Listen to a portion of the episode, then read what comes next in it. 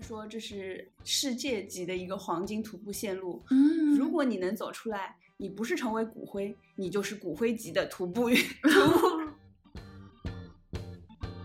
你看不到悬崖，就是你看到的一片血，它有可能下面是空的，对，非哇哦常危险。就是你在高原上，你就能感觉到，嗯，一直在高原上生活的人，他们的整个肢体语言是非常优美的。然后我们嗯平原上上去的人，在爬山简直是连滚带爬，就是嗯所有的动作都变成了慢动作。 然后他对我说的最多的一句话，也是我目前为止可能不不了解的藏语当中最多的一句话，就是 “cli cli”，啊，就是慢慢慢对来，对，是嗯哦他说你慢慢走，慢慢走，就 click click。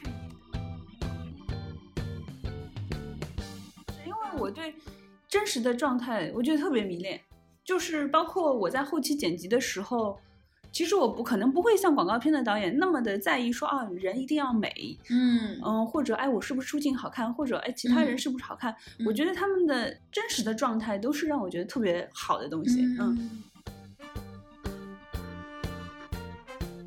从零七年开始，有很多年的时间都在世界各地拍旅行节目，然后就不停的就像一个时空传送到一样的，把你突然传到这里，突然传到那里，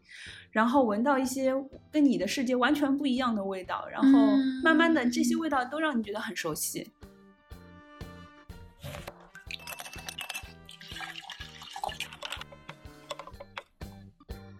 不知道去哪儿去嘎嘎，不知道听什么听 Oh My God，和我一起喝喝果茶，聊聊天。 Hello，大家好，欢迎收听 Oh My God，我是今天的客座主播大桃。今天呢，我请来了一位非常呃特殊的嘉宾，他是一个独立纪录片导演，叫摩尼猪。可以先介绍一下自己吗？ Hello，大家好，嗯，我是摩尼猪，然嗯后我是一个纪录片导演，但是曾经我曾经做过旅游节目的电视编导，以及做过葡萄酒记者和撰稿人，也写过葡萄酒专栏。嗯，呃，我们俩为什么会认识呢？是因为好像几年前，你还记得吗？对我们对一起对嗯去呃加州出差，然后我当时才知道，原来我是从小看你的节目长 大的。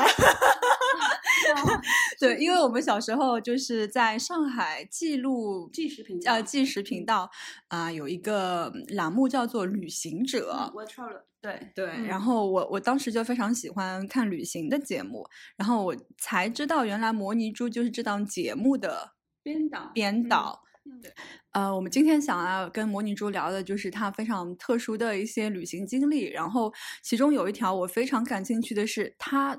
爬了珠峰，而且你你平常有有运动吗？你只还是就是有那些，因为爬珠峰的人他不是平常都会有非常。嗯，就是那种规律的、强烈的那种运动习惯嘛。有运动习嗯惯，但是没有像专业的户外运动员这对么的频繁和受训这样子。嗯对，，所以我今天就很想听一下你这个经历。你当时去爬这个珠峰，它的一个契机是什么？当时是正好因为上海是日喀则的一个援藏城市嘛，所以当时呃上海的 SMG 想要拍摄一套日喀则的非物质文化遗产的纪录片，以及就是珠峰东坡徒步的一套纪录片，因为曾经从来没有人拍摄过那一条徒步线路，然后再去从珠峰的五千五百米往六千五百米攀登，这样也是在这个纪录片里面的一个部分。然后呢，我作为从上海调过去的一个导演，呃，来拍摄这个纪录片，这就是这个契机。嗯，所以你当时是知道自己要去爬珠峰的，我知道，我知道，嗯对，是的，嗯，你心里做好准备了吗？ 呃一直在颤 抖，对，嗯啊、也有做一些训练，但是没有请专业的教练过来训练。然后我知道自己会有高反嘛，所以以我在日喀则大概休整了，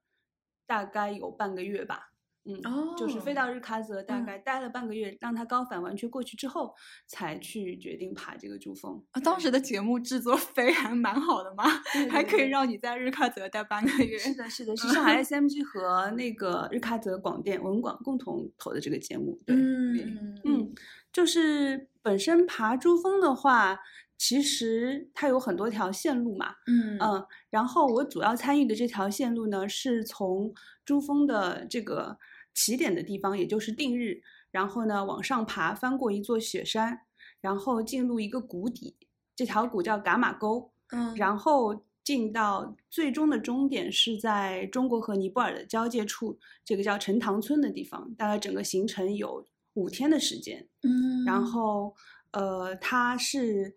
珠峰东坡的四条沟当中唯一的一个没有通那个汽车的一个沟。所谓的沟呢，就是在非常高的一个海拔，相对来说比较低的一个海拔的地方。但它不是真的沟，它只是相对来说海拔那么低一点。对，嗯所以我们整个行程的路线是要先翻过五千五百米的一个雪山，然后进入到谷底。五具千，等一嗯下，我我我对数字没什么概念，五千五百米大概是有什么参照物吗？在这里？可能就五六五六个环球金融中心，哇，可以这能看我，我只 是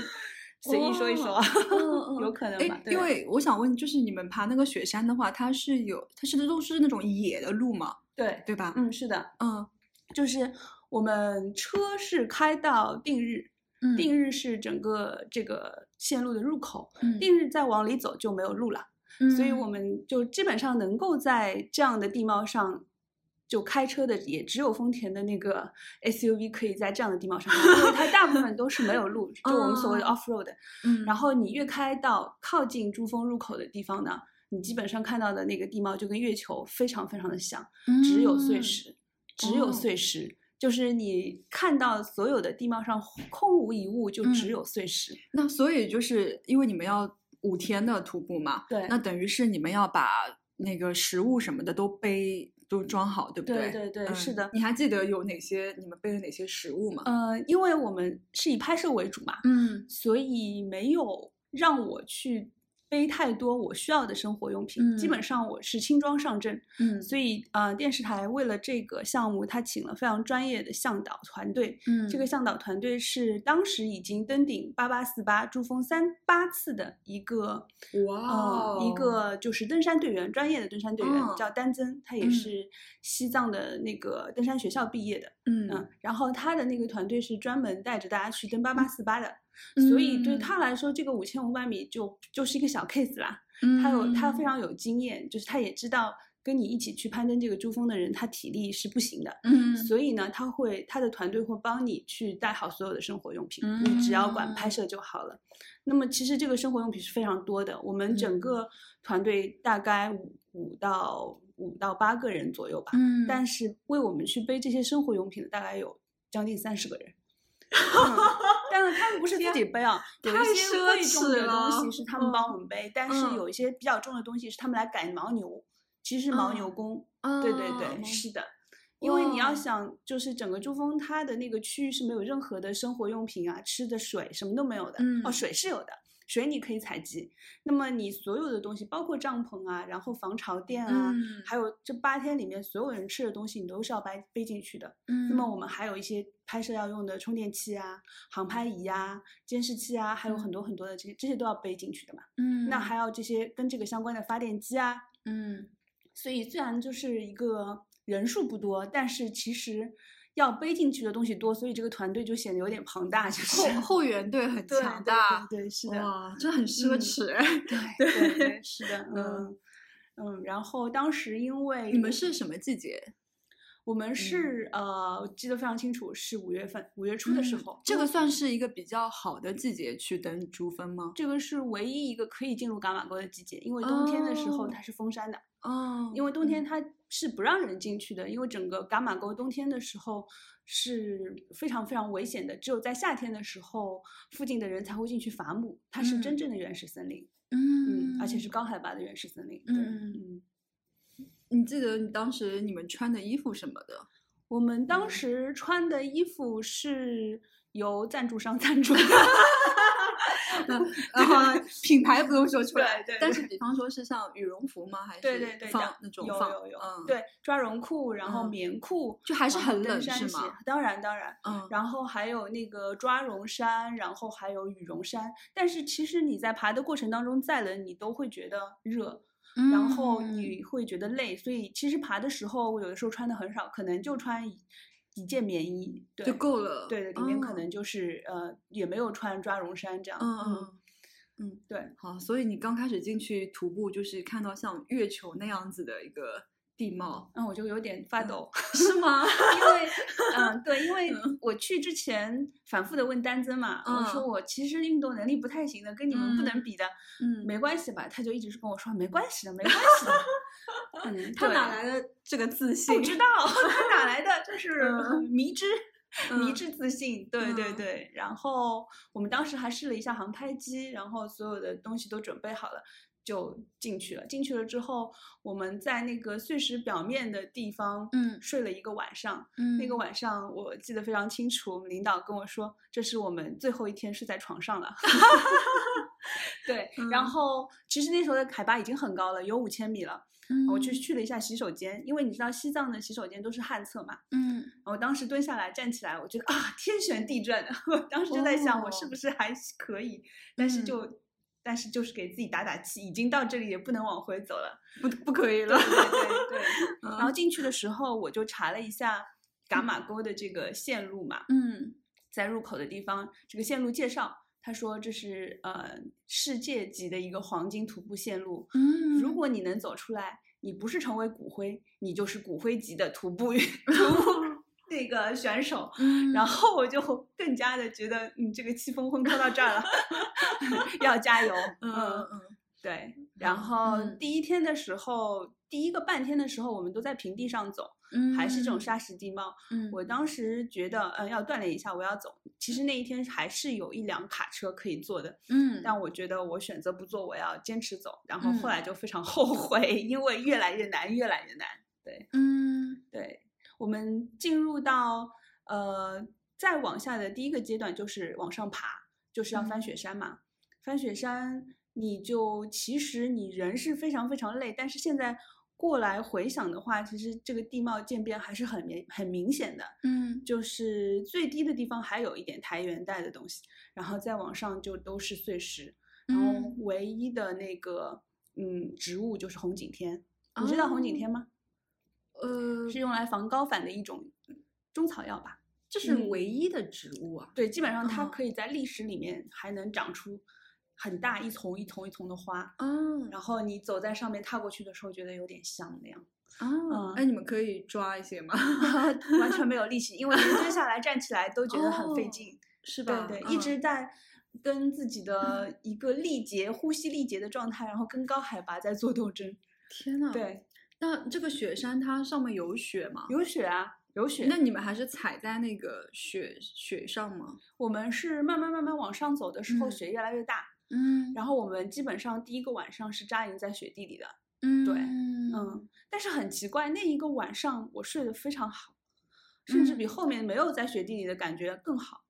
就是当时我是完全没有力气，对啊，太累了。然后我嗯走到营地的时候，已经向导团队帮你都已经生好火、做好饭，然后帮哦你把这个帐篷搭好、防潮垫都放好放好了。嗯就你所做的就是吃完躺饭，然后爬进你的那个帐篷里 面，就是这样简单的动作，你都已经用出感觉用出洪荒之力了。对对对，天呐，是的。然我后 我就很久没有听到“洪荒之力”这四个对字。真真的是洪荒之 力，嗯你想每天大概八到十一个小时。都是处于 力竭的状态，八到十一个小时都是这样的状态，就是从天啊亮开始爬嗯到天黑，嗯就是因为空气很太稀薄了嘛，嗯，嗯，就那这种状态。你们会有带一些什么氧气瓶这种？没有没有嗯哇，因为氧气瓶是一个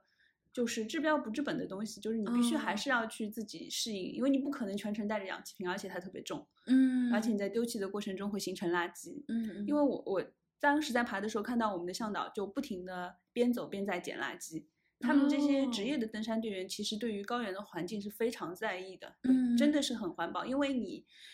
丢了一样东西在那边，它就永远在那边啊。因为对高寒环境嘛，我记得我当时有戴一个帽子，然后不见了，就可能被我掉了吧。嗯 然后他们就开始取笑我说啊，可能明年你会看到一个可能伐木工戴着你的帽子。 对对对嗯嗯，是的，就然后我们在往上爬的过程当中，其实是很危险的。嗯，五月的时候雪还没有完全的消融，嗯嗯，它山顶的积雪是非常非常厚的，这就是有一个什么问题呢？你看不到悬崖，就是你看到的一片血，它有可能下面是空的，对，非常啊哇危哦险。所以嗯我们向导他会先放牦牛走，所以牦牛就是你的探路员。对对对，是。嗯哦然后牦牛从下面走到上面，然后向导会踩着牦牛的这个脚印往上走，就不能踩其哦他的脚印，就一定要踩牦牛的脚印，然后我们再去踩向导的脚印。就你看到边上一片平地的雪，但它其实下面可能是悬崖啊，这就是非常危险的地太方。可怕了。然后当时嗯我们遇到，但我镜头里有拍到，就是牦牛牦牛有踩空的，踩空，然后它再往下滑，嗯，就是明显下面是空的嘛，然后那个牦牛就往下滑，再往上挣扎，然后向导就我们的那个丹增，他就会哎就会喊牦牛让它往边上牵啊，然后它整个人就打了一个滚，因为打滚的话你的重力不会太重嘛，即使下面是空的话你也不会那么快的掉下去，就看到它非常灵活的打了一个滚，然后从这边滚到另外一个安全的地方，再把牦牛牦牛往上牵，把它牵到一个安全的地方，就是还是有很大风险的，嗯，对嗯，所以他们也需要就是很那种技巧。对，非对常强的技巧，对对对是的，就是你在高原上，你就能感觉到，嗯，一直在高原上生活的人，他们的整个肢体语言是非常优美的。然后我们平哦原上上去的人，在爬山简直是连滚带爬，就是嗯，所有的动作都变成了慢动作。好有就是因为我回来嗯还不停的在回看素材嘛，然后我觉得哦丹增简直就是在海拔嗯五千米以上，他就是全世界最帅的男人。嗯，好有画面感。真的，你可以去嗯看一下。可 以可以嗯，对对对，虽然那个片子就是拍的比较早，手法也比较老，但是我觉得当时记录的那个环境还是让我终身难忘的吧。嗯，嗯，对好，然后接下来走对，接嗯下来我们就我记得那个早上我从。呃，海拔五千三百米的那个营地醒来的时候，其实晚上一直都是有听到牦牛它耳朵上挂了铃铛嘛，嗯，然后你就一直在听那个铃铛的声音，也不知道为什么，我们虽然扎扎营在雪地上，但是特别的干燥，就是整个晚上都过得很舒服，嗯，嗯，然后从第二天开始，我们一整天就是翻过这个雪山的第二天，我当时记得翻过山顶的时候，我还拍了一张照，和嗯我的两位摄影师。呃，他们都挂好了很多的那个旗子在那边，然后我们就有一个仪式感的，就爬到山顶拍了张照。当时嗯我就觉得，嗯，可能好日子就要来了，因为可以往下走，可以进入谷底，就不用那么困难了。嗯，但其实我觉得后面的路更难走。首先有一整天都在往下爬，然后对膝盖承受了非常大的嗯压力，嗯对，嗯然后你会觉得脚踝和膝盖有点痛，嗯，但是那个时候，嗯，就是心里会有一点点焦虑吧，嗯嗯，因为如果在这样的一个环境下，你身上出现了任何问题，你不能走路了，或者是怎么样，是没有人能救得了你，除非是直升飞机啊、嗯，因为因为是牦牛是没有办法驮你的，嗯，然后车也没有的，啊嗯你必须就是要保护好你所有的脚踝啊、膝盖啊，嗯，然后慢慢的走，对，嗯嗯这个是安全是最最重要的，就是保护你所有的那个就肢体的能够行动的一个安全是非常重要的，嗯，嗯，对。哎，所以你们就是在边走的时候边在拍纪录片是吗？啊、是的，是的，那你这个脚本是你去之前就写好的吗？还是你到了当场之后你再看，还是怎么样？我们去之前跟丹增商量了一些大致的拍摄，嗯但实际上我们走的线路，呃，也出现了非常不一样的状况，包括我们当中有一段是走错了，对，哦，走错了线路。但因为我走的太慢了，他们走的比较快，他们嗯发现走错了又走回来，然后我还在原地，所以我没有走错。 对对对。啊，然后说到这个运动能力的问题，我大概是整个团队当中运动能力最最差的一个人，嗯就差到什么程度？嗯嗯，所有人就先先遣部队，就是他们那些呃牦牛工啊，包括那些登山队的，就是服务人员，他们到营地大概要过几个小时我才能到。呃哦，对是，但嗯是有人陪着你的吧？哎，所以就是嗯因为整个线路是没有路的嘛，嗯，呃，如果我走的太慢了，我看不到人了，我就不知道路在哪里。对 啊，然后他 们就派了一个藏族的女孩子，就是跟着我，嗯嗯嗯，就是因为大部队走的太快了，我看不到大部队，所以这个藏族的女孩子会一直跟着我，然后我们两个人走。对，那也很危险啊，只有你们两个女生。还好还好，我记得嗯当时有一个特别难走，就是那天走到有点情绪崩溃了，嗯还要翻一座山才能到营地，但是他们已经到营地了，他们在等我，嗯，我已经在翻最后一座山，因为已经走了两到三天，每天持续八小时力竭状态。天呐，然后你的脑子里其实没有任何东西。嗯，他们说噶玛沟的野杜鹃非常的漂亮，但是你根本看不到，你知道它是野杜鹃，可是你 的精神处于处于一种我为什么要来，我为什么要来，我怎么走出去，我还要就这样的一种状态当中。哲学问 题。对对对对，是的。然后他们就很贴心的派了一个登山队的，嗯，就是一个人把又翻回那座山，啊到我正在爬的这个高度，嗯，给我倒了一壶甜茶。哇，雪中送茶。对对对，而且就是你非常非常非常疲倦到极致的时候，一口甜茶，它给你的那个力量是。你突然就觉得全身嗯都有力量，就是跟我们在呃上海可能，嗯、也就是休闲的喝一个茶，你完全不能觉得它会给你带来力气的。其实对它是非常能给你带，所以我现在很理解酥油茶嗯，它在高原上是真的是是一个很大的能量的水，对的。嗯，然后我就喝了甜茶，平复了一下心情，继续爬过了最后一座山山。对，嗯然后每天的危险还在于，因为我爬的速度实在太慢了，嗯，所以如果我在天黑都爬不到营地的话，就看不到路了。对，哦这也是我给自己精神上会有一点压力吧。嗯然后经过了大概一整天的下山之后，我们进入谷底，当时我才意识到下山比上山更难。对嗯对对对。对，是的我我唯一爬过的一次算得上是这种大的山的时候，是在新西兰的时候，嗯就是也是一个女孩儿，然后她跟我说我们去爬山，我就说好呀，我就 跟着她去了。但是我真的没有想到，就是她完完全全是就是在路边的一座野山，嗯然后但可能也是别人会去爬的山，嗯，然后我也不知道她从哪里查到的这个山。然后四周就是一个人都没有，嗯而且你找进去之后就没有信号了。你们应该也没有信号吧？没有信号。，对对对，我们只有在山顶上，丹增才能用卫星信号，就比较微弱的说几句话。但嗯是前面四天是卫星信号也没有信号，嗯所以前面四天其实日喀则电视台是有点担心的，他们甚至可嗯能还要组织营救了，因为、嗯因为之前是说好说每天应该是肯定是有卫星电话的，嗯，但是我们前面四天是基本上处于没有信号的状态，所以电视嗯台当时有点担心。对，是的，嗯然后对我我当时才我第一次爬了那个山，我们大概也是一天六到七七八个小时左嗯右，就是这样一上一下。嗯，然后我当时才第一次感觉到，原来下山比这么上山难。对，是对的，对嗯，对。嗯然后下山到了谷底之后，我觉得啊，一座山都爬过去了，然后我们嗯终于到了原始森林。那么现在应该是度假模式了吧？ 其实并不是。然嗯后现在想起来，就整个整个攀攀登过程当中，其实最舒服的还是往上爬，嗯因为到了谷底，它的环境很奇妙。怎么个奇妙法？嗯，它的这个所伽马沟，它是基本上是原始森林吧？嗯原始森林，然后非常潮湿。然后它嗯不是说谷底你有一条平的路或者是怎么样，也没有路，你还是要沿着谷底边上的这个山坡在走。这个山坡也是上上下下，上上下下，嗯，而且百分之九十都是在悬崖边。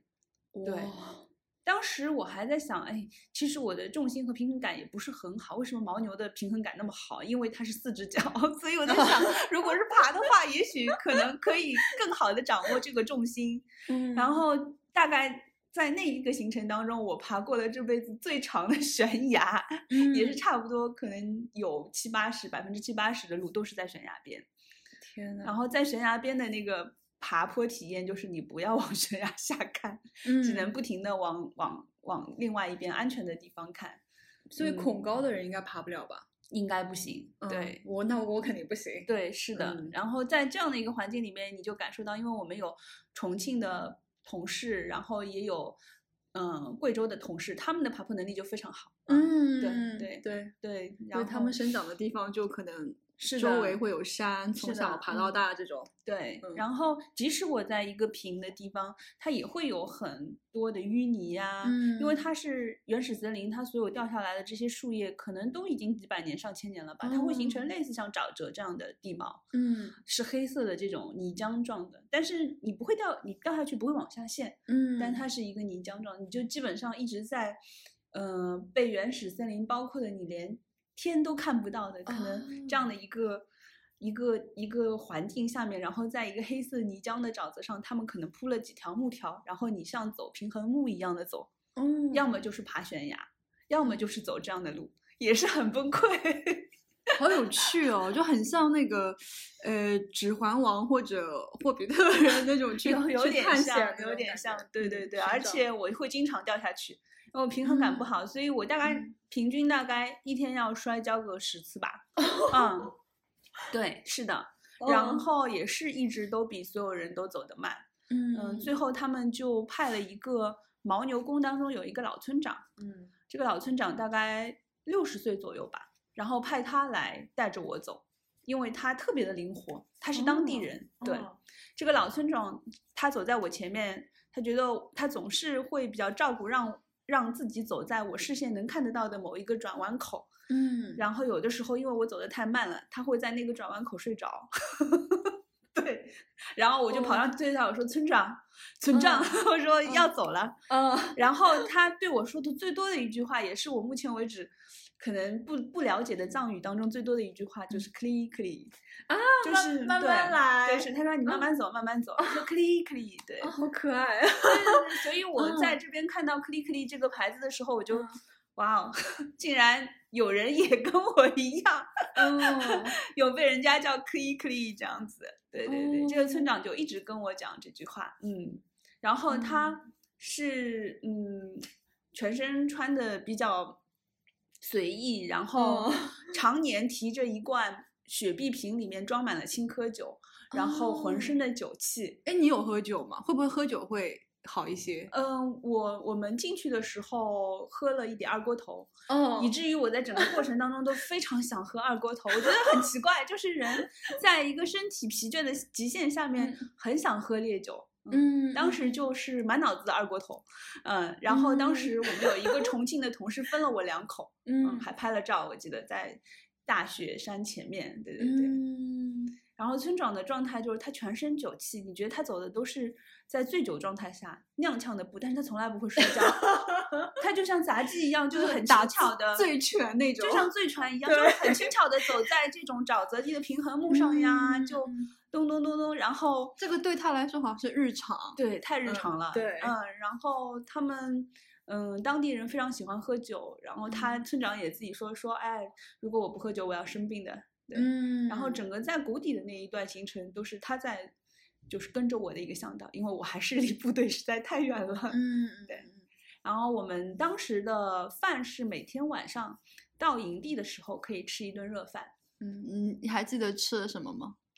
基本上会有一些小米粥啊、饭之类的，然后一定会有很肥很肥的肉，嗯嗯，就是爆炒的那种，因为山上的那个海拔很低，它其实不太容易熟嘛，所以我们整个向导团队里面有一个专门在高海拔炒菜的厨师，嗯我记得也叫丹增，就是我们的向导是大丹增，然后他是小丹增，嗯然后小丹增就负责帮我们炒菜，他就是炒很肥油的东西，然后很嗯荤的，就是你基本上吃一块肉可能都是肥肉，但是你嗯那个时候饭量奇 大。嗯嗯然后呢，那个高山厨师他会每天晚上准备好饭让你吃，吃完之后他会做第二天的路餐，他会煎一些鸡腿，嗯、嗯然后做一个像 package 一样的，就是鸡腿啊什么，然后一些巧克力零食，打一个嗯包，然后分给分给每个人。那你嗯每天吃完早饭之后，你当中那一顿饭就是吃他做的路餐，哦，嗯所以就是呃，午饭是不是热的？不是热的。嗯，就早饭和晚饭是可以在营地吃的，午饭你就只能在路上吃。嗯，对，对，对是的。你觉得就是它这些可以补充到你的体力？那太补充了， 太补充了。我还记得我当时不知道为什么喝到了一杯果珍，哦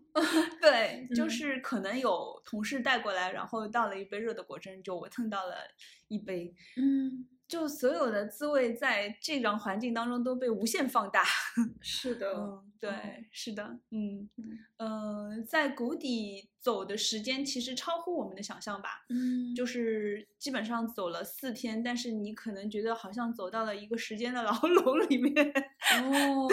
就好像一直走不出来，走不出来，因为那个嗯八小时对你来说，八到十一个小时的每天对你来说，就像一个 循环一样，对，就因为可意能识有点飘忽。可能地貌也差不多，是不嗯，是地，貌就是原始森林，嗯就是那嗯种参天古树，嗯嗯，就是现在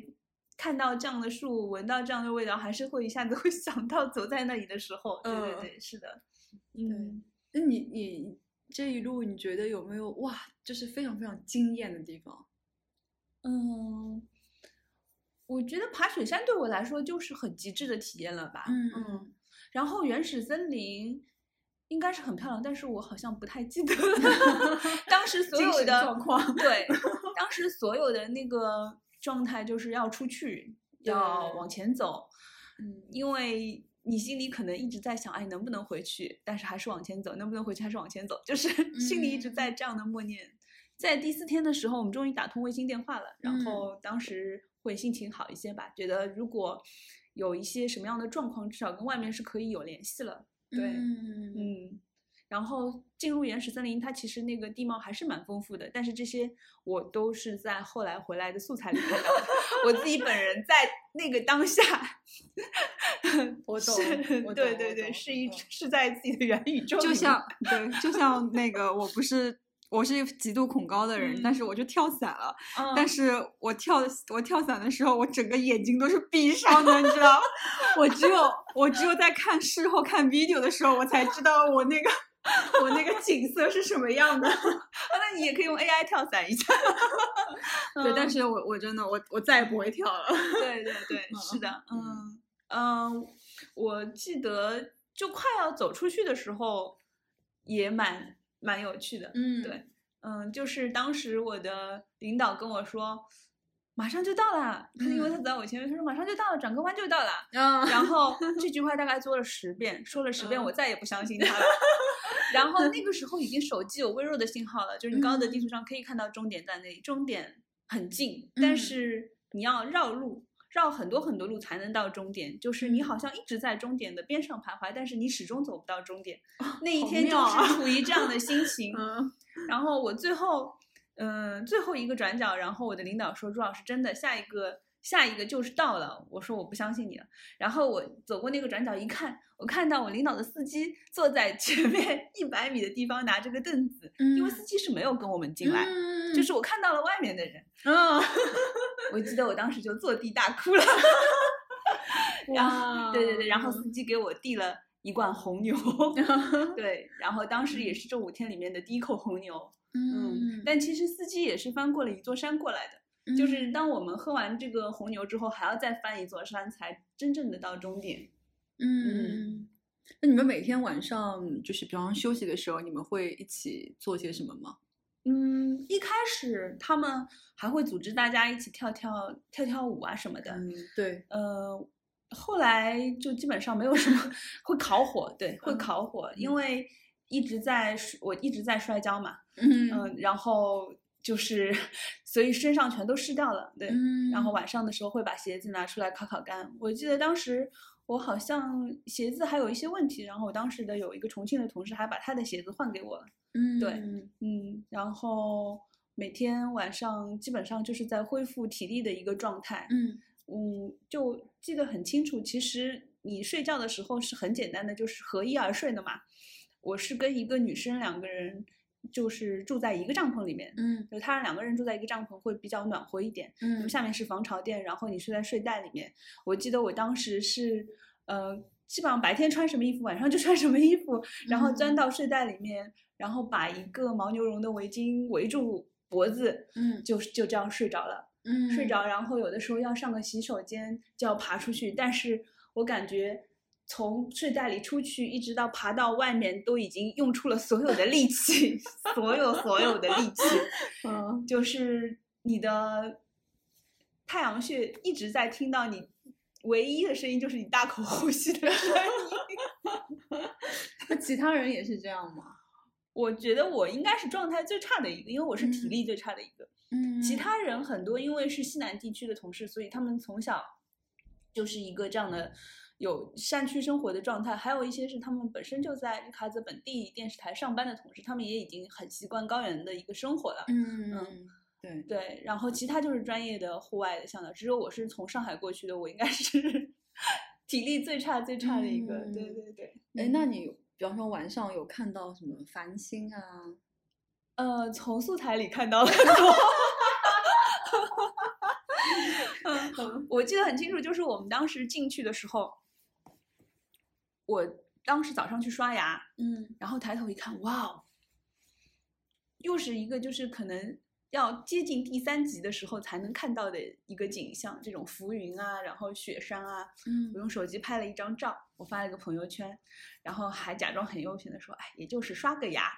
啊，然后当时对还对想对凡尔赛一下，当时还有这个力气， 对对嗯，到后来连手机都没有力气掏出来了，对，而且手机也在那个状态也也没有办法开，对，对，嗯嗯嗯，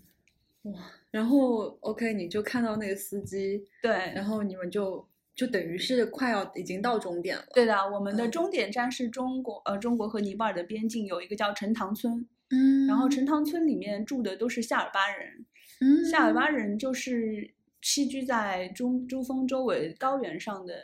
就是以攀爬为生的嗯一个民族嘛，很多的挑夫，就是那哦些极地的运动的挑夫都是夏尔巴人，嗯就包括我们的牦牛宫也有很多是夏尔巴人，对，嗯，然后整那整个村子就是一个夏尔巴的村子，然后这个村子它不是很大，嗯，在一个半山腰那里，嗯然后嗯、呃他们有一个村里有一个大神，这个大嗯神他基本上掌管着 整个村子的精神，这种宗教啊，包括医医学啊， 嗯他是本教的大神，我们当时还拍摄了他做法事的一个过程嘛。嗯对。然后夏尔巴它有一个著名的特产叫鸡爪骨酒，这个酒其实就是味道会有一点点像米酒，嗯，然后这个谷物长得有点像鸡爪，它就是把这个谷物哦半发酵之后，然后你用吸管在那边喝。嗯当时我们进去的时候，他们就说，如果你喝到鸡爪骨酒，就说明你已经出来了。哦，然后我们在最后一天就喝到了这个酒，嗯嗯，好喝吗？怎样嗯、基本上就是酒的一个微醺的米酒的味道吧。嗯嗯，但是在那样的状态下，你喝什么都是开心的吧？对对对， 对对对但是我觉得出来了之后，我精神上受到了很大的震动， 怎么说来？就是觉得嗯很极限呀，就是觉得这个整个过程很极限，然后、嗯然后生生命很脆弱呀。嗯嗯，其实你以前是不太玩极限运动的，嗯，没有这么的户外的这种状态，没有没有玩过，对。嗯可能也就是比较简单的，可能云南啊，什么徒徒步啊，什么骑骑马呀，嗯这种状态没有。对，嗯，嗯，你呢？我我可能比你更差一些， 没有，我就是。我都是好像都是在一些不知情的情况下，可能被朋友带去爬个山，然后被朋友抱个、跳个伞，这种都不是我主动的。我感觉我也是一个，嗯嗯，自己也不知道自己走了一条什么线，然后就对进了这个线，然后出嗯来之后觉得哇，我自己竟然走了这条线的感觉。对对对，啊，对我还有一次，就是因为像新西兰，它有那种地洞探险，嗯就是我也是去那个地洞，就是也是那种全黑的那个状况下面，也是在里面待了大概五六个小时，然后摸爬滚打。然后也是当时就觉得说我是谁，我在哪儿，我为什么要来的状况。 然后就是当可能五六个小时之后，你再重新爬到地面地表上面，看到阳光的那一刻，我觉得哇，我重生了。 对对 对，是的，是的，就嗯是就蛮奇妙的这些对经历，我觉 得是对的对对，我记得当时快要走出来的时候，我能感觉到快要走出来了，因为我嗯碰到了路人，就嗯是因为他我们进去的时候是在定日，然后出来是在陈塘，陈塘有人在往里走，都是藏族人，都是嗯年轻人。嗯嗯、然后我有碰到那么两三个，很很有趣。我们在爬的已经快要，反正就喘的不行的时候，突然就迎面走过来一个陈塘的年轻人，然后走的非常的轻巧，他们会跑过来，然后跟你拥抱一下，嗯然后跟你，说扎西德勒，有的时候会跟你握握手，每个人都会。嗯他们很友善哎，对对对，嗯是的，嗯，噶玛沟它冬天的时候是封山，夏天的时候它会两边都会有牧民带着牦牛到当中去放牧，嗯或者就是砍一些树出来，因为据说撒加寺所有的木头都是用噶玛沟的树来造的。嗯，然后还有一个传说说，噶玛沟所有的树的方向都长向撒加，这样，哦嗯，面向撒加寺，对，所以非常极致的体验吧，嗯嗯，你你你让你经过了那一次之后，你有什么改变吗？或者说你你你对于你自己的体能啊，就是有更多的信心啊，或者怎么样？那个徒步是在二零一四年嘛，离现在已嗯经有八年了，嗯我觉得可能我这辈子也就只有 只有这一次是在自己人生的体力体力巅峰的时候能够走一走这嗯条路吧，高光时刻，对对对对，嗯其实我大大概开始拍旅游节目的时候，我就嗯一直有一种觉得要赶紧去那些地方玩，就赶紧去看一看世界是什么样，就是嗯趁自己体力巅峰的时候要去走，因为你如果你在二十七、二十八岁的时候没有到达这里，嗯你在三十七、三十八或者四十七、四十八到达这里的状态也是不一样的，就是所有的时对刻都是无法替代的嘛。对，因为对可能你二十七、二十八的时候，你还能咬咬牙，对就是是觉得我要挺过去，但可能之后的话，你就啊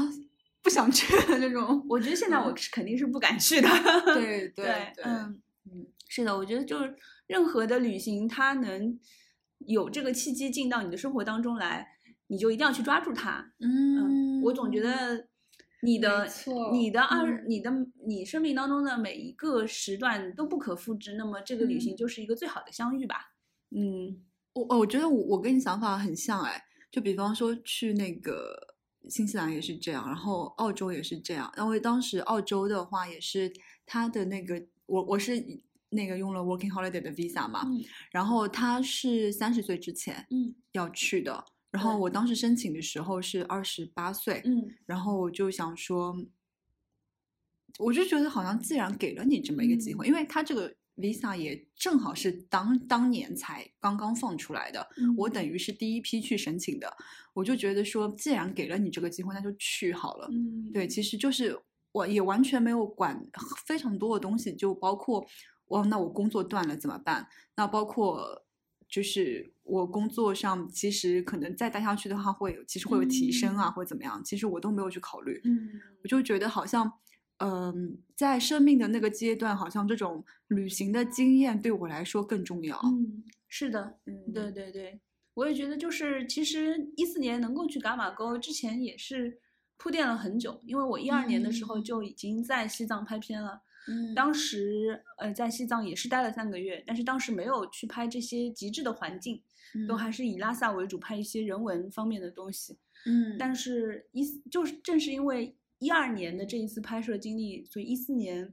嗯，SMG 才会认为就是说我是可以在高原上去做拍摄，而不不嗯大会就是高反的非常厉害，因为据说有上海的编导被调过去躺了一个礼拜回来了。对对对，嗯，是的，嗯，所嗯以我觉得也是一个注定吧，嗯。对，都是有铺垫的。对，是的，是的，所以我一直都说日嗯喀则是我的第二故乡。嗯嗯，因为我真的在那边住了蛮久时间的，就是不只是拍摄珠峰，其嗯实也拍摄了当地将近二十个非遗项目吧。嗯，嗯，对的。那在这次的拍摄当中，你觉得还有哪些是令你感到嗯、呃非常有意思的事情？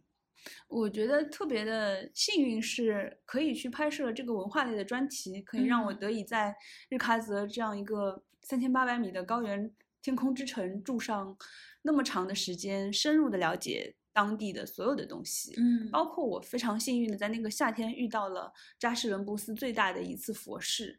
那可能是后藏地区最大的一次佛事吧。嗯当时在扎什伦布寺和嗯、呃江孜的白居寺同时有这个佛事，那么我可以我看到了整个坛城沙画的制作过程。嗯，坛城是呃，又又叫曼陀罗，就是佛祖的一个全知视角，他对于世界的一个俯视的一个图吧。嗯我们在很多地方都可以看到坛城的，嗯，挂在墙上的类似像唐卡这样的东西。嗯对。嗯嗯，然后扎什伦布斯的那个坛城是他们当地的画师，整个扎什伦布斯的画师用他的矿物质的颜料，在他的那个寺庙大堂里面花三天三夜画出来的一个沙画。嗯这个沙画画完之后，展成了一周，然后就轻轻的扫去。就是这三呃一周对吧？展一对周，然后就是大家会去观摩、大家会去看，对、嗯对对，朝拜这样子。朝拜，这是佛事的一部分嘛，嗯，嗯嗯然后就再把它扫掉，因为佛教里面有说 “from dust to dust”，尘归于尘。其实它也是用这种我们看上去很像行为艺术的方式来告诉你，所有的东西都是灰，所有的东西都是过程，就是你享受这个过程就好了。所以我一直都觉得佛哦嗯教很厉害一点，它是一个哲学嘛。嗯嗯，好厉害，对它，它对，而用且他那个画真的很精美哎，非常精美，对，非常精非美。他常是精美几个人一起画的吗？有将近十个画师吧。嗯嗯嗯，就日夜兼程的画。嗯嗯嗯，他们用一些特殊的一些绘画工具，一些嗯就是钢管一样的东西，然后把沙慢慢的放上去，这样子。嗯，太有哲理了。对对对对，因为嗯其实很，我一二年也在西藏拍摄过，其实很难拍摄到这样的画面，嗯因为所有的宗教法事都不是那么的容易被拍到嘛。嗯，然后也很幸运，一四年的时候，这个扎寺的这个佛事成为了呃我们这个片子的一部分，嗯我才能够可以在扎寺待上那么多的天。呃，嗯当时我们把摄像机架在那里，想拍一个就是慢动，就是呃一个对吧？不对不对，把摄像机放在那里，就是拍一个渐变的过程嘛，就嗯三天它怎么样画好。有的时候我走了，然后摄像机还是放在那里，嗯然后我回看那些素材的时候，会看到小喇嘛画师就是。当你人都不在的时候，他们会对着摄像机做鬼脸， 啊对，很有意思。对对对对，嗯就是他们其实也有非常可爱活泼的一面，嗯嗯嗯，然后画的时候也是很认真，就看上去非常像一个艺术家这样子。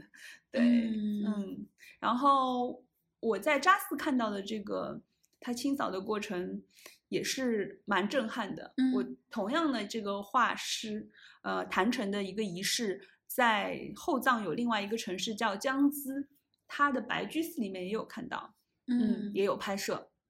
其实江孜也是一个我非常非常喜欢，几乎是西藏最喜欢的一个小城。嗯，嗯，因为它非常的世界化。嗯当时江孜所处的位置跟尼泊尔很近，所以嗯呢，它有很多英国人的带来的传统，比如说红茶啊，嗯然后咖啡啊，嗯江孜都能喝到，就是 就是一个非常国际化的小城。他的咖啡嗯啊是从也是尼进泊尔过来的，哦嗯，因为它离尼泊尔非常近，嗯嗯，然后钉钉在西藏那个海报，我在江孜的很多地方都有看到，是吗啊是的，嗯，对对对，嗯，嗯所以就是它，它会让我觉得是一个非常非常国际化，虽然很小的一个城市，嗯，哎，你嗯去的时候，我不知道你有看到一些游客吗，或者背包客啊什么的？你说的是老外吗？呃，没有，就是随便。啊很多啊，很多嗯，嗯但是江孜不是很多，但江孜这个城市在国外可能被了解的更多一点，嗯因为之前欧洲的 gap year，年嗯轻人的 gap year，、他们有一条经典路线是从尼泊尔翻越喜马拉雅到西藏，嗯、这是他们一个经典的线路，他们一定会经过江孜、哦，日喀则，对，所以江孜可能在欧美人的心目当中会更有印象一点，嗯嗯、然后江孜的那个佛事就让你觉得更加的西藏，就好像非常的原汁原味的西藏。就他们嗯穿的那些衣服，包括戏服，包括他们戴的那些面具，都让你觉得非常的传统。嗯，然后它的城市很小，它的那个山顶上是它的比较高的一个地方，是江孜的那个白居寺。那个白居寺虽然没有扎寺那么的震撼，让你觉得有一种精神上的一种崇拜的感觉，但是它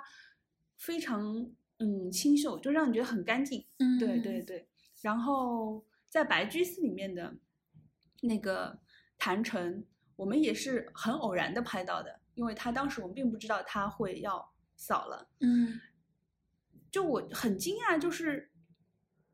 我好像突然之间他们就开始扫那个坛城了，就也嗯没有任何宣布说啊我现在要扫了，或者说大嗯家要做一个什么很节奏性很强的一个法事，然后在这一个点那嗯没有，完全没有，嗯就好像是一个自然而然的，我也不告诉你，我非常低调，然后就轻轻的把它扫掉，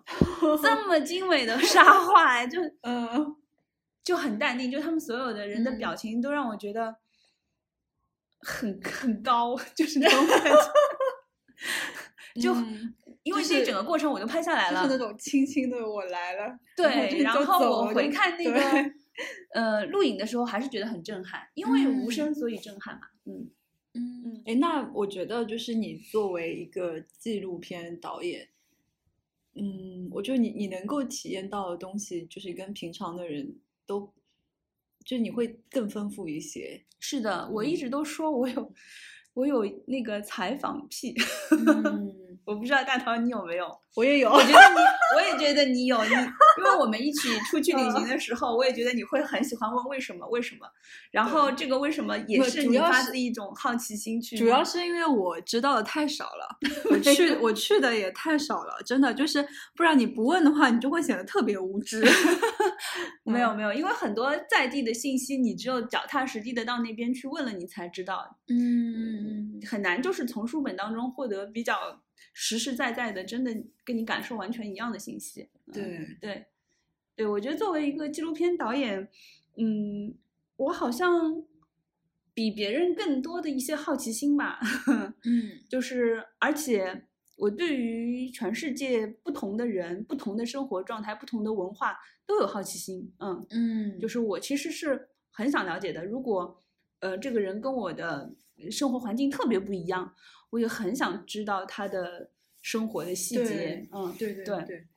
就像我不知道为什么，我就一直对养蜂的人很好嗯奇。跟你个人经历有关嘛？ 嗯，对，然后我在呃，我还嗯、四五月份的时候，我看了一部纪录片，好像就叫做蜂养蜜之地是吗？呃，差不多好像也是马其顿的对吧？我我忘了，反正就是嗯讲一个、一个女性，嗯，她是在一个非常非常偏远的地对区对养蜂，就对是这对个蜂蜜对是 Honeyland 嘛？啊，对。嗯然后我看了之后，一其实非常非常震这撼部，是非常厉害、非常牛逼的，故事性也很完整的，就嗯简直就像一个故事片一样的对纪纪录片。对，对，但它又是一个真实的故事，对对对，是的，嗯，对，然后我我真的觉得非常的，嗯，就首先它画面非常美，嗯，然后就是养蜂人他这种，就是他自己也有他自己的那对种坚韧只跟，只采一半嘛，对对对，嗯，他的一个坚持在里嗯面。对我记得我在新西兰的时候，就是我一直很想去养蜂人的家里面，就是等于说住吧，我就去了一个人的家，我敲了他，然后我记得那个男性他的一个手还骨折了，掉嗯了一个绷带出来，然后我说我就问他这个养蜂的这个情况，因为我看到他们家里面有那个蜂箱在那个后院里面，然后他就说啊，他说，嗯、今年的那个已经季节已经过了，他说你明年再来吧。然后我说，嗯，好。 然后，但明年我就不在了嘛，我就要嗯回回回回来了。所以我就是，其实我是错过了那个养蜂的季节，嗯但我还是就是不知道为什么，就还是挺有执念的， 就对这个事情。嗯，嗯，那你自己有想过考虑过养蜂吗？我想的呀， 对我就是会觉得说，如果哪一天我在呃，就是因为我记得好像不知道哪个城市，纽约什么，它就是在高楼的那个顶上，它会有一些蜂箱的，嗯可以试试着去养养蜂什么的。我就觉得在城市里面，可能如果有合适的城市的话，有这样合适的嗯、呃地方，或者说有呃。有很多花或者这样子的话，可以对尝试的去做一下。养蜂需要很多花，对对对嗯对，嗯，对，就是 OK。我们说回来，就是还是讲到那个独立纪录片这件事情，嗯对嗯对对，就是、那，就是那你，因为你刚刚说你会对世界会有很大的好奇心，因为我也是嘛，但我可能选择了是一种文字的表达的嗯方法，但你选择的是一种纪录片的那个嗯方法。嗯，嗯，你就是为什么你会选择影像呢？我觉得因为是多年的工作习惯，让我对于影像记录和用镜头来说事情这件事情这个技能掌握的还可以吧，就是这个介质，我可能可以游刃有余的把一件事情说清楚吧。嗯，所以其实你是导演也是你，然后可能脚本也是你，然后就编辑、后期剪辑也是你自己嘛？呃，如果是我自己的独立纪录片的话，肯定都是我。对，嗯，嗯，因为纪录片的拍摄其实跟其他的拍摄都不太一样，对，它嗯一半是你构造的你讲故事的方式，但是更多的是会发生的事情，所以其实它一直都是一个拍摄和导演融为一体，然后剪辑上面再创作的一个过程。嗯，嗯你即使是写脚本，也只是一个可能会走的一个方向的脚本，嗯然后你会在临时拍摄的时候，根据现场的环境不同的临时去改变你的脚本。对嗯对对对，对对，嗯这就让我想起了，因为其实 Brown 也上过 Oh My God 的节目，嗯 然后然后我们不是我 Brian 他还有那个魔女猪，我对们对三个人其嗯实一起去了贵州嗯大对力洞寨，对 是的去嗯去采风，然后这也是一个。他们的一个独立制作的一个美食纪录片，然后当时我就觉得啊，嗯就啊当时就已经我开始已拍经对，已经开始。我们就是第到达的第一天，我们其实就是舟车劳顿，非常辛苦，然后去一家农家吃饭。然后我想说，哎，我们大家就吃个饭这样子。然后没有想到，对就是去的时候已经开始拍起来了，就对很随意。确实是因为我对真实的状态，我觉得特别迷恋，就是包括我在后期剪辑的时候。其实我不可能不会像广告片的导演那么的在意说啊人一定要美，嗯嗯，或者哎，我是不是出镜好看，或者哎，其他人嗯是不是好看？我觉嗯得他们的情绪，他们很嗨的时候，嗯、他们可能情绪不那么好，他们紧张的时候，他们转场的时候，这些真实的状态都是让我觉得特别好的东西。嗯，就我我对于这种纪录片的这样类似的镜头语言，我非常的喜欢。嗯对我对真实的东西非常喜欢，然后我对全世界各地不同的人、不同的生活状态，我是非常的嗯想要了解。嗯，这可能跟我拍旅行节目有关吧，因为我在从零七年开始，有很多年的时间都在世界各地拍旅行节目，然后就不停的就像一个时空传送到一样的，把你突然传到这里，突然传到那里，然后闻到一些跟你的世界完全不一样的味道，然后慢慢的这些嗯味道都让你觉得很熟悉。然后有的时候你看到一个电影，比如说《蜂蜜之地》，这是一个嗯跟你生活完全无关的一个，不知道是哪里，但是这样的景象，你好嗯像在某一次出差当中也看到，但是你出差看到的只是一个表面，你非常非常想知道他们是怎么样的，然后你就会去深挖这样的电影去做一个深度阅读。嗯嗯，就旅行，你只是看到了这些人的表面状态，但是电影可以把你带到他们的真实生活，尤其是纪录片。嗯啊，这也是我喜欢纪录片的原因。然后我想拍的东西也是想把我了解的这个东西给世界上 其他那些像我一样的人看。嗯。嗯那我们又讲到说，刚刚那个你爬珠峰的那次经验的那个纪录片，你觉得你在那次你有记录到很真实的东西吗？就是你有记录到你想要拍的东西吗？嗯，没 有，那个回答真的是 因为那个拍摄呢，嗯其实严格意义上来说，我觉得更接近于专题片吧，嗯因为我们看到的大多数的呃泛纪录片范畴里面。有一个类别叫专题片，专题嗯片就是说是你针对性的去拍摄某个专题，然后为了去表现这个专题，嗯、去摆拍一些东西，嗯然后或者你已经就是完全只是为了传授知识类的东西去拍摄某一个题，而不是让日常生活当中的状态呈现去来完完成一个故事。嗯嗯，所以那个系列其实大部分都还是在介绍藏区的风景、藏区的人文的嗯一些手艺啊之类的，嗯其实还是让大家去了解这个信息而已。嗯，嗯没有特别的深入的涉及到人的状态啊、人的情感啊，嗯嗯嗯嗯有也是比较浅吧。对嗯，对因，为其实那个情况，而且那个就是环境对也比较恶劣一是些。的，是的， 嗯但是就是我自己感觉很爽就是了， 又虐又 爽就嗯对，对嗯，导演被满足到了。对，但这也是很重要的。嗯对就是对因为对你为什么要做这个事情？首先你要满足于你自己嘛，对吧？嗯对，就是如果我真的自己去拍独立纪录片，我可能我当时在后藏的时候也有想过，有哪些题材，比如说天葬师，我非常想了解。嗯嗯嗯，因为我有听到两个说法，就是当地人有的说这个天葬师这个工种的级别是很高级的，也有的人说是他好像不是，就是可能是被嫌弃的，但是我也不知道到底是哪哪一个说法是对的。但是我对于天葬师这个职业，他们是什么样的人，他们。这个职业是怎么来的？他们工作有一些什么的细节、日常什么，我会很感兴趣。嗯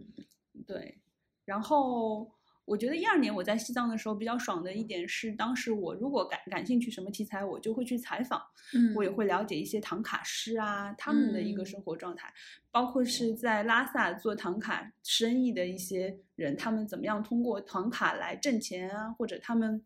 嗯怎么样在尼泊尔找唐卡师，然后这样的成本是多少，拉萨的画室成本是多少，嗯，然后这些颜料成本是多少？最终他们会卖什么价格？唐卡经济以及宗教信仰这些东西，我会感兴趣一点。对，嗯哎，那这些你有记录下来吗？还没是有说只是自己了解？只 是还在一个调研阶，那是我嗯可能在想，如果我要拍的话，可能会拍这些。嗯然后我在西藏的时候，还有一个非常神奇的遇见，就是我在拉萨碰到了一个做古董生意的家族，嗯，嗯，他们其实就是在拉萨有很多家店而已。那些嗯店呢，就是卖一些藏区的古董、老蜜蜡呀、什么的。但是非常有意思，他们这个家族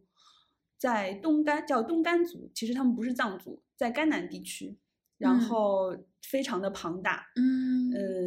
每年的冬天的时候，就是西藏不是旅游季的时候，这个家族的有很多的男生嘛，儿子年轻男性，他们会去各个地方收老东西。嗯，然后到了西藏旅游旺季的时候，他们就会在拉萨做生意，把这些东西卖掉。嗯就是这个家族他们如何做古董生意的这个状态，我也是很很感兴趣。对，很有趣哎，我觉对得对。对然后很有嗯趣的是，这个家族他们的他们有很多的男生嘛，可能正在正在管这些生意的，都大部分都跟我差不多大。很多嗯人我觉得也很难跟我进行深度交流，但是其中有一个，呃，有一个男生，他是北方民族大学历史系毕业的，